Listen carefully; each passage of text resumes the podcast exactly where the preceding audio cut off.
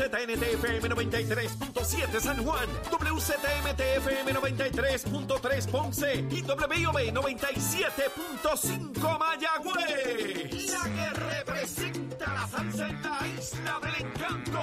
De aquí para el mundo. A través de la aplicación La Música Z93. Tu, tu emisora nacional de la salsa. Nación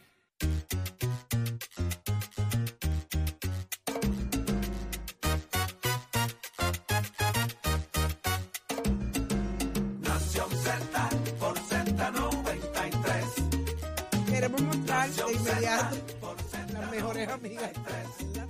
¿La de quién? Las mejores amigas de Carla. Ah, sí, sí. sí. Se llama- una se llama Axi y una se llama La. Son pelúas, pelúas. Ay, Virgen Santa, esta hora esta gente está complicado. Son Yo estoy pelu, perdido. pelu. Yo Le dicen espero, las mano. pelu. Yo espero que ¿Sabes que tú Cristóbal, sabes que Carla es pelúa? creo que Cristóbal Carla está, así con creo- el pelo. creo- Cristóbal está ¿Quién haciendo, es ese? Cristóbal está haciendo el doctorado, ¿Quién- no quién está es ese? escuchando el programa. No, él está ¿Pero dándose, quién es? dándose contra la pared. ¿Pero quién es ese? ¿Ah? Él está libre hoy. ¿Cuál? Él está libre hoy. Mire, llegó Leo Díaz con los sandwichitos de mezcla y este es como que el punto del party. Cuando llega Leo con la Zulmita, gracias. Gracias. Zulmita. Sabemos que fuiste tú y pusiste al delivery man a traerlo. Así que gracias, Leo Díaz, por el transporte de los sandwichitos Que y por no haberla acompañado en el proceso. Son las que las 7 y 5 de la mañana y usted nos escucha a través de Nación Z. Digo, usted no escucha, usted escucha Nación Z a través de Z93. 93.7 en San Juan, 93.3 en Ponce y 97.5 en Mayagüez. Saudi Rivera es quien le habla, Jorge Suárez, Eddie López. Buenos días. Buenos días, Puerto Rico, 7 y 5 de la mañana, una nueva hora comienza de mucho análisis. Queda mucho por discutir aquí con ustedes en Nación Z en vivo y a todo color desde los estudios Ismael Rivera de Z93, porque todo comienza aquí. Buen día, Eddie. Buenos días, Jorge. Buenos días, Saudi. Estamos en Nación Z a través de Nación Z por Nación Z. Todo con Z termina mejor. Levántate que el despertador te está velando y te acaba el, se acaba el tapón y los sandwichitos. Por favor. Ay, Virgen Santísima. Gracias. Mira, ¿Qué pasó, Eddie? ¿Qué pasó? Mira, Carla, Carla, Eh, ah, Carla. Pero tú nunca andas sola. Nunca. Yo ando con Axi. Con la... Eh, Adelante, Carla y sus amigas. Eh, buenos días, Carla. buenos días, Saudi. Buenos días para ti, para Jorge, para Eddie y para todas las personas que nos sintonizan en los titulares.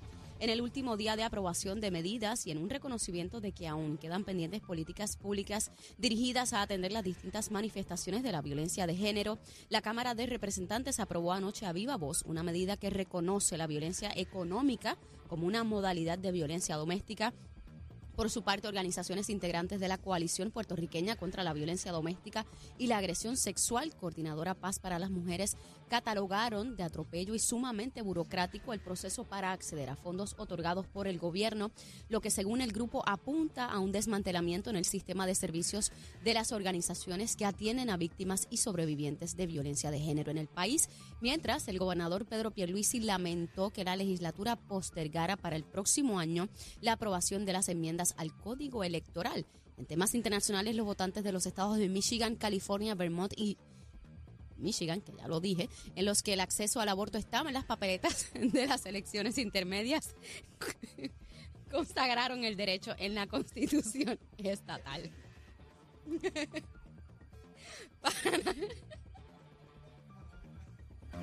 Estás, estás con el habla música y Z93 en Nación Z.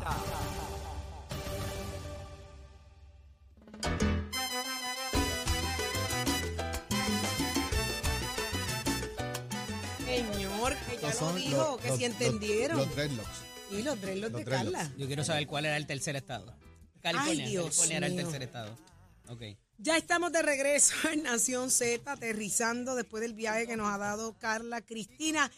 Pero está con nosotros vía telefónica Melissa Mark Viverito, ex concejal municipal de la ciudad de Nueva York y portavoz del Puerto Rican Cultural Center. Buenos días. Melissa, buenos días. Buenos Buenos días, días. Tengo que confesarle algo. Mi inglés no es bueno. pero la pronunciación que yo le he dado a esta presentación me hace sentir que yo hablo inglés. ¿La puedo repetir? Usted es portavoz del Puerto... Espérate, espérate, espérate. No Usted es portavoz del Del Puerto Centro Rican. Cultural Puertorriqueño. Es que Centro el Cultural español Eso, se, Puertorriqueño. eso se en llama español. un salvavidas, se llama eso. Exacto, ya me acaba de salvar la vida. Puerto Rican Cultural Center. Es como con una trabajera de las. T. Pero qué bueno que estás con nosotros, Melissa. Eh, hay mucho que hablar. ¿Qué ha pasado en las últimas horas? Bueno, eh, aquí en Puerto Rico todos los años se da una conferencia que se llama Somos, una conferencia que agrupa a funcionarios electos de Nueva York, es todos los años. Así que este año decidimos hacer una conferencia de prensa ayer en frente de Luma eh, y traer a funcionarios electos directamente a reunirse y hablar y escuchar de grupos aquí en Puerto Rico, coaliciones que han desarrollado un plan comunitario eh, para reemplazar a Luma o sea, y también apoyar el clamor del pueblo, de la mayoría de la gente que ya está cansada de esta corporación y cómo está ahorcando al pueblo puertorriqueño y así que estaban unidos eh, dos concejales eh, Alexa Áviles y Stephanie Caban estaban eh, eh, estaban ahí presentes. También el contralor de la ciudad de Nueva York Brad Lander eh, re- estaba reunido con nosotros en esa, esa conferencia de prensa y el presidente del condado de Manhattan Mark Levine. Así que eran personas in- interesadas en el tema y también apoyando esa ese clamor del pueblo. Así que era una presentación de varios de los grupos queremos Sol por ejemplo que es una coalición de diferentes organizaciones respetadas aquí en Puerto Rico que han presentado ese plan comunitario de qué sería un futuro en Puerto Rico basado en la energía renovable. Así que era bien importante nosotros, de parte de la diáspora, estar aquí presente y decir que estamos eh, presentes, escuchando y solidarios con lo que está pasando en Puerto Rico. Más allá de la solidaridad y de escuchar, ¿cuál es la importancia o qué papel juegan concejales de Nueva York en una decisión que tengan que tomar acá en Puerto Rico el gobierno central? Bueno, es también, porque esto también es una preocupación. Nosotros que vivimos en la diáspora tenemos familiares aquí. O sea, yo tengo a mi mamá que sigue viviendo aquí. Todos somos parte de la patria extendida que somos en la diáspora. Así que estar vigentes y presentes y decir, vamos a amplificar las voces y lo que está demandando y diciendo que estamos solidarios y que hay que mirar a un futuro en Puerto Rico más allá de la privatización. privatización un futuro más allá de donde estamos basado en la visión comunitaria, como la visión del pueblo y que el pueblo tiene que estar centrado en cualquier de- decisión que tenga que ver eh, no solamente con la energía eléctrica, pero también lo que tenga que ver con la salud, etcétera. Así que estas son personas bien respetadas en su trabajo en los Estados Unidos y que quieren utilizar su plataforma y su voz, traer visibilidad y apoyo también a la lucha en Puerto Rico. Concejal, ¿usted entiende, ustedes entienden que hay algún tipo de base jurídica que se pudiera utilizar para la cancelación de este contrato, más allá del que termina ahora suplementario en noviembre 30? ¿Han identificado algo eh, dentro de ese texto que permita esa cancelación y esa transición ordenada? Bueno, eh, el entender es que la única manera en que se puede ir más allá del plan suplementario es que hay que haber algún tipo de, de plan de ajuste que no se ha dado Reestructuración de la deuda, todavía. correcto. Exacto, así que ahí eh, dentro de la presentación ayer eh, tuvimos a una abogada que estaba amplificando y explicando muy eh, muy detalladamente eh, lo que lo que tiene que pasar y lo que puede ser posible, que es posible cancelar este contrato, es posible no ir más allá del plan suplementario y en verdad escuchar las voces que están diciendo que hay que desarrollar eh, una autoridad que esté basada en el pueblo, una autoridad que, te- que tenga esa habilidad de O sea que verdaderamente lo que a- están proponiendo es que no se firme el próximo. Que Exacto, no una vez podemos termine lleg- este el día 30 se quede ahí. Que no tiene te- transicionar el contrato suplementario. El contrato indica que hay un plan de transición si no se renueva el contrato. Eh, nosotros también que somos parte de la diáspora y estamos haciendo eh, trabajo dentro de- del Congreso, hablando con los congresistas, por ejemplo, también pensamos que el Congreso tiene una habilidad de insertarse dentro de esta conversación también, porque los fondos federales que vienen a Puerto Rico, muchos de esos fondos federales están eh, están yendo a apoyar a Luma, por ejemplo, eh, y que también pueden insertarse en esta conversación. Y Parecía un hecho, momento que la ¿no? cosa vea por ahí, ciertamente, y de momento como que eh, aplacaron esa, hubo una vista y todo, pero ahí se quedó, no pasó mucho más después de ahí. Sí, pero eh, uno de los eh, las, uno de los comités en el Congreso que tiene que ver con la energía, eh, el, el, el, el, el que preside el no, no, no, el, el de energía, que es otro comité. El, el que lidera ese comité le pidió eh, a Luma a rendir cuentas. Escribió una carta que está disponible, una carta que está eh, disponible al público, explicar, diciendo que querían información detallada de parte de Luma. Eh, mi, mi entender es que esa información sí se la ha entregado al Congreso, pero no se ha hecho público. Y yo sé que hay ciertos esfuerzos aquí en la isla que están pidiendo que cualquier información que Luma le ha dado al Congreso, que debe ser disponible al pueblo. Y nosotros apoyamos ese clamor.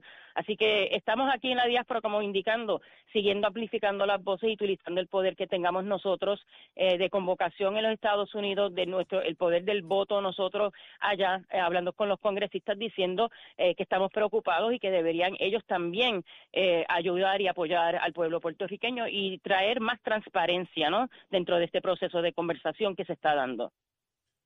Al fin y al cabo, ¿cuál es el plan B si tumbamos esto mañana? El plan está dentro de la coalición Queremos Sol. Ese es un plan detallado. O sea, no estamos hablando de regresar a lo que era. Nosotros sabemos que lo que había antes tampoco funcionaba, pero hay planes. El plan y las ideas y la visión está aquí dentro del pueblo. ¿Por qué siempre tenemos que buscar las soluciones más allá de nuestra, isla? ¿Por qué se piensa que siempre la privatización o los intereses de corporaciones es en nuestro mejor interés? Eso no es así. Las corporaciones quieren lograr. Eh, más dinero al costo del pueblo. Así que nosotros decimos que el pueblo tiene que estar centrado en toda decisión, toda conversación y cómo seguimos hacia adelante. Ese plan Queremos Sol, que ya está disponible en inglés y en español en la página web, es una coalición que dentro de ella está Casa Pueblo y otras organizaciones. Eso está ahí ya muchos años, llevan como cuatro o cinco años adelantando ese plan. Ese plan lo apoyamos, ese plan queremos seguir, queremos ver que sea vigente y que se y que siga hacia adelante. Ahí está. Muchísimas gracias, gracias Melissa gracias por, lo, por la narrativa y lo, específico, ¿no? Y que, y que se hable de un plan eh, como, como, como opción para esta situación que definitivamente nos tiene a todos asfixiados y ahogados. Así que muchísimas gracias por estar con nosotros acá en y Nación gracias a ustedes. Gracias, Buenos días. Lindo día. Ya la escucharon aquí en Nación Z y seguimos con más. Débátelo, Eddie. Este segmento es traído a ustedes por Caguas Expressway, donde menos le cuesta un Ford. Este segmento es traído a ustedes por Caguas Expressway, donde menos le cuesta un Ford. Y damos paso al segmento del análisis del día. En la mañana de hoy, viernes, tenemos a el ex candidato a la alcaldía por San Juan del Partido Independiente Puertorriqueño, el amigo licenciado Adrián González y Costa. Buenos días, Adrián. Muy buenos días a ti y a todas las personas que nos están escuchando. Está con nosotros también hoy en la mañana eh, el, asambleísta municipal por San Juan, por el Partido Popular Democrático, el único asambleísta municipal, el amigo Manuel Calderón y Cerame. Buenos días, Manuel. Buenos días a ti, Eddie. Buenos días, Adrián. Buenos días al país que nos sintoniza a través de Nación Z. Siempre un privilegio estar con ustedes. Mira, a raíz ayer de la el día, el último día para erradicación y aprobación de medidas, más bien, eh, en los cuerpos legislativos. El gobernador estuvo muy activo haciendo varios anuncios, ¿verdad? Y hablando, habló de la reforma eh, del código electoral, habló de la, la situación de salud que se decreta que es un servicio esencial y con la connotación que eso tiene. Y habló también del asunto este de los bonos, que lo hemos venido tocando aquí en Nación Z, y quería obtener de primera mano eh, y, y, en primer término ¿no? la, la, reacción de ustedes a este bono que está relacionado al plan de ajuste de la deuda y que parece que no va a ser equitativo, que unos van a coger más, de, más que otros. Hay una situación con uno de los sindicatos también que parece que va a hacer, eh, va a recibir una mejora de la herencia. Eh, y quería saber dónde están ustedes parados en cuanto a esto y, y si piensan que es escandaloso, igual eh, como para el empleado privado, resulta hacerlo. Manuel, comienzo contigo.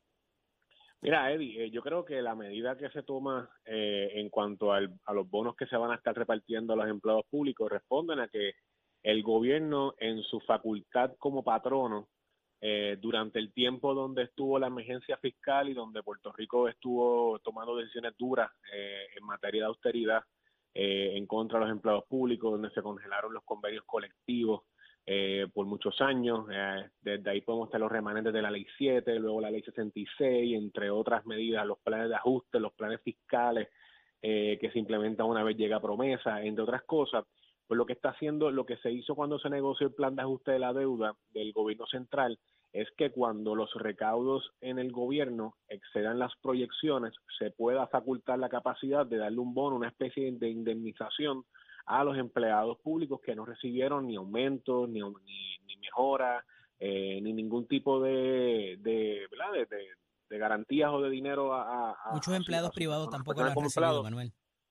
¿Cómo? Muchos empleados eh, privados tampoco lo han, No, de tampoco acuerdo, recibido. no, estamos de acuerdo en ese aspecto, o sea, pero aquí estamos hablando de, de la facultad que tiene el gobierno central como patrono de unos empleados en- a nivel público y eso pues eh, es parte de lo que está ahí. Cuando se, cuando se negocia el plan de ajuste, eh, se establece ese mecanismo de ese bono que se le pueda brindar a los empleados públicos cuando los recaudos excedan las proyecciones y hubo algunas eh, o- eh, objeciones siempre al plan de ajuste. O sea, el plan de ajuste nunca fue una medida perfecta, pero Claro. dentro de toda la realidad fiscal y la realidad de la reestructuración de la deuda que tenía Puerto Rico, que tenía que hacer en ese momento, se entendió que se lograron unas cosas y parte de las cosas que se lograron era ese bono a los empleados públicos Sí. eh, y máxime las, las uniones que avalaran el plan de ajuste. En este caso, los servidores públicos unidos, ese sindicato avaló el plan de ajuste y, Y pues, por eso se les premia ahora. Adrián, en ese sentido, somos un país en quiebra. Hay deuda que no se ha negociado todavía. Nosotros le estamos diciendo a, lo- a los bonistas que no podemos pagar la deuda como está, pero estamos demostrando que hay un exceso de recaudo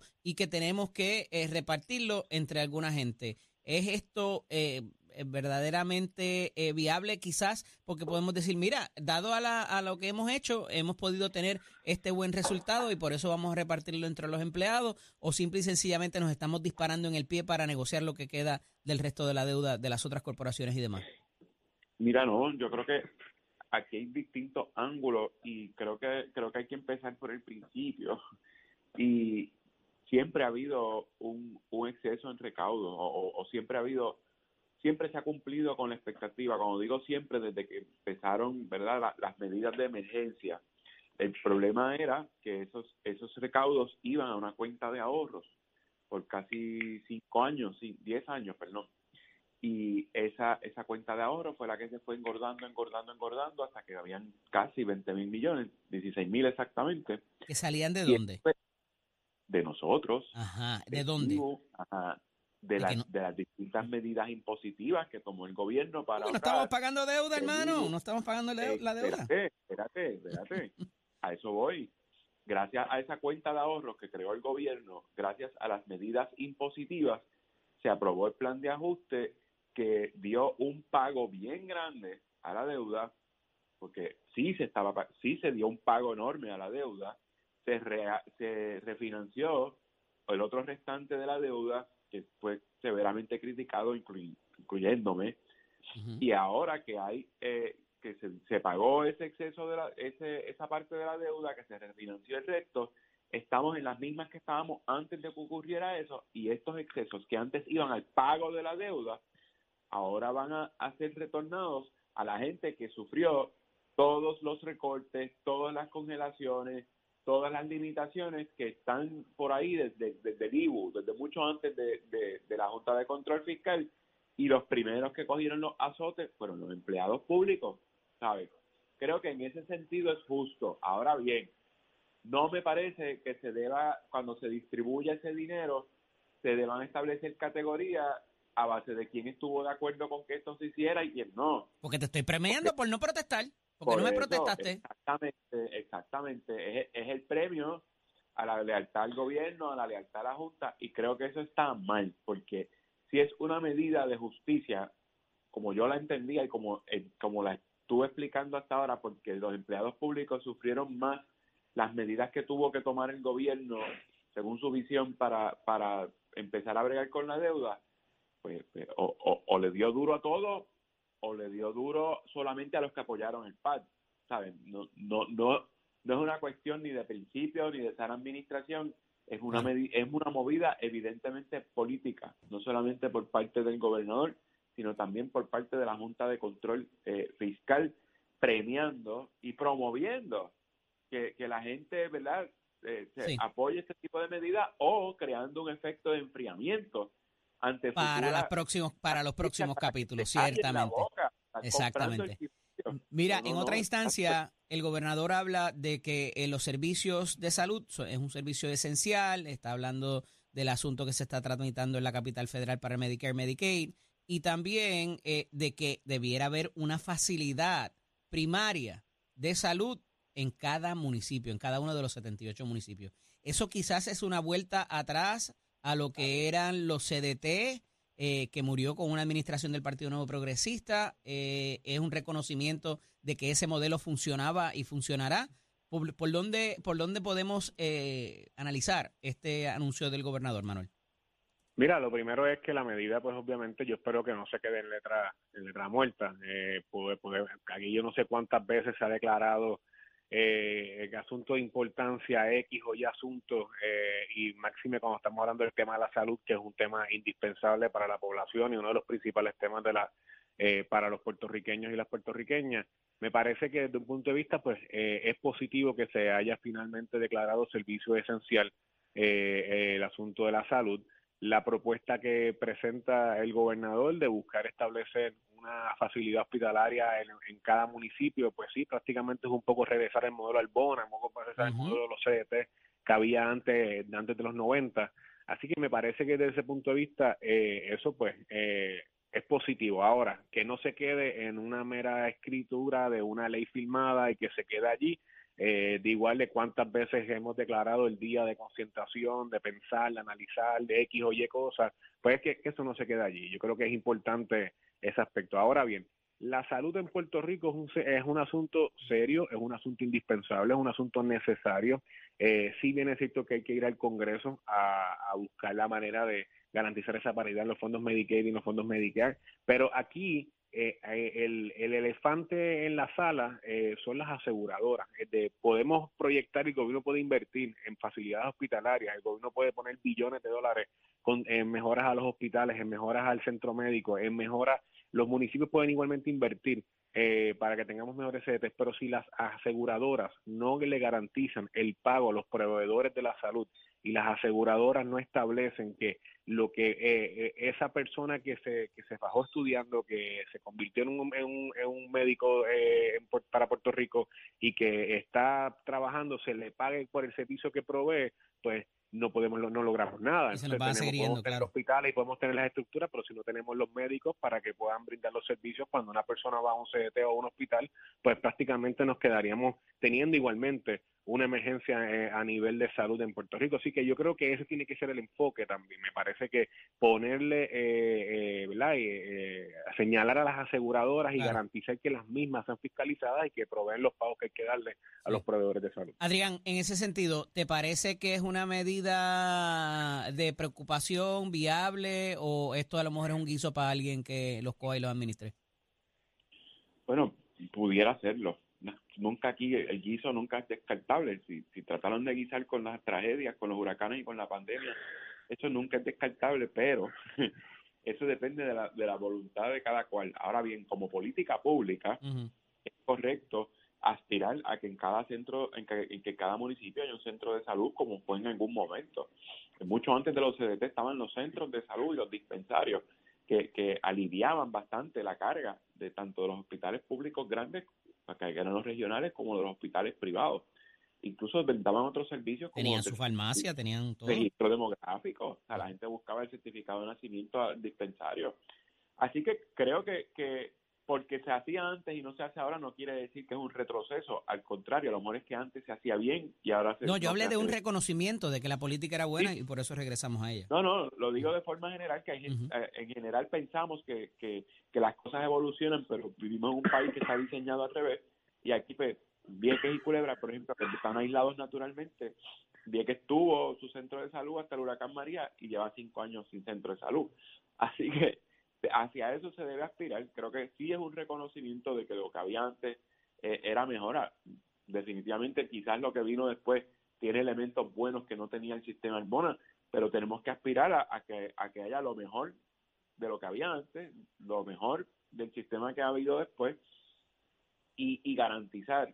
Hemos visto, yo creo que los huracanes, la pandemia, han subrayado la necesidad de, de, de la descentralización de muchísimas cosas, de los servicios esenciales, en este caso la salud, de la ayuda, y, y, y aunque Puerto Rico territorialmente no es gigante como quizás México, Australia, ¿verdad? Argentina, pero lo cierto es que nuestra geografía o nuestra cultura, como sea, hace necesario que las personas necesiten un acceso inmediato. Por Bueno. ejemplo, después de Huracán María, que no había acceso de, de un montón de pueblos a otros, pues mira, si necesitas salud, que mejor que tenerla ahí, aunque están todos incomunicados, pero también tu hospital está incomunicado y tú puedes ir al hospital, aunque el del pueblo de no, ya tienes tu noto, hospital. noto cierto, cierto escepticismo por los anuncios del gobernador de ustedes dos en, en ambas vertientes, pero les agradezco por haber estado con nosotros en la mañana de hoy. Un fuerte abrazo. Bueno, privilegio. Gracias a ustedes. Cómo no, excelente. Vamos adelante. Este segmento es traído a ustedes por Caguas Expressway, donde menos le cuesta un Ford. Ya está listo Tato Hernández, nuestro cumpleañero, junto a Chamo y Melvin. Buenos días, Tato. Buenos días, buenos días, buenos días, buenos días, buenos días. Buah. Buenos días, señoras y señores. Titi Saudi. Sí. Sigo encontrando anécdotas en la cartera de Titi Cristina. Ahora es de familia. Ahora la botellita dice especial cejalle. Ah, no, no, no, no, no, no, no. Saquen al inspector Tato de allí. Vámonos, señoras y señores, con los deportes. Dígame, vamos a hablar de la Copa Mundial, la Copa Mundial del Mundo de Fútbol que se acerca por ahí. Estamos a nueve días de la Copa de la FIFA. Van 20 años que Brasil ganó su quinta Copa. Y como equipo sudamericano, del lado de acá, de ahí en adelante, todas las veces que han ganado la Copa Mundial, que es cada cuatro años, la gana uno del continente del lado de allá europeo, por ahí para abajo. Hay un jugador de África que se llama Keidan Mbappé que dice que Europa, el fútbol está más adelante y más avanzado que el de Sudamérica. Ya usted sabe que eso le cayó como flan pisado con tenis a la gente de Colombia, a la gente de Brasil y a la gente de Argentina. Ellos dicen que ellos no tienen que jugar tantas eliminatorias para como acá en el, en el europeo, que es una o dos eliminatorias ya. Y están en ese dilema. La cuestión es que esta copa va a ser bien competitiva y estos 32 equipos que empiezan en noviembre 20, el toma y dame, la bola va a rodar. ¿Y de qué manera? África tiene un equipito en Gane que puede dar la sorpresa, pero hay que estar pendiente a la selección de Argentina, a la selección de Brasil y el lado de allá, pues ya usted sabe que España, Alemania, Francia, toda esa gente vienen bien dura. Así que vamos a estar pendientes a ver qué es lo que pasa. Usted se entra aquí en Nación Z. Somos Deporte con auspicio de Mestre Escuela que te informa que ya estamos en el proceso de matrícula para nuestras clases que comienzan en noviembre. Ya hasta noviembre 15 tenemos la matrícula. Puede llamar al 787-238-9494. Si a usted le gusta la mecánica automotriz, la puede combinar también con la mecánica racing. Date una vueltita, compara facilidades equipo en Mestre Escuela. Que tengan buen día. Vamos a celebrar, chamo. Give it up, my friend. Próximo. No te despegues de Nación Z. Próximo. Lo próximo es Jorge Colbert Toro, el culpable de todo. Por culpa de Jorge. Esto es Nación Z. Llévatelo, chamo.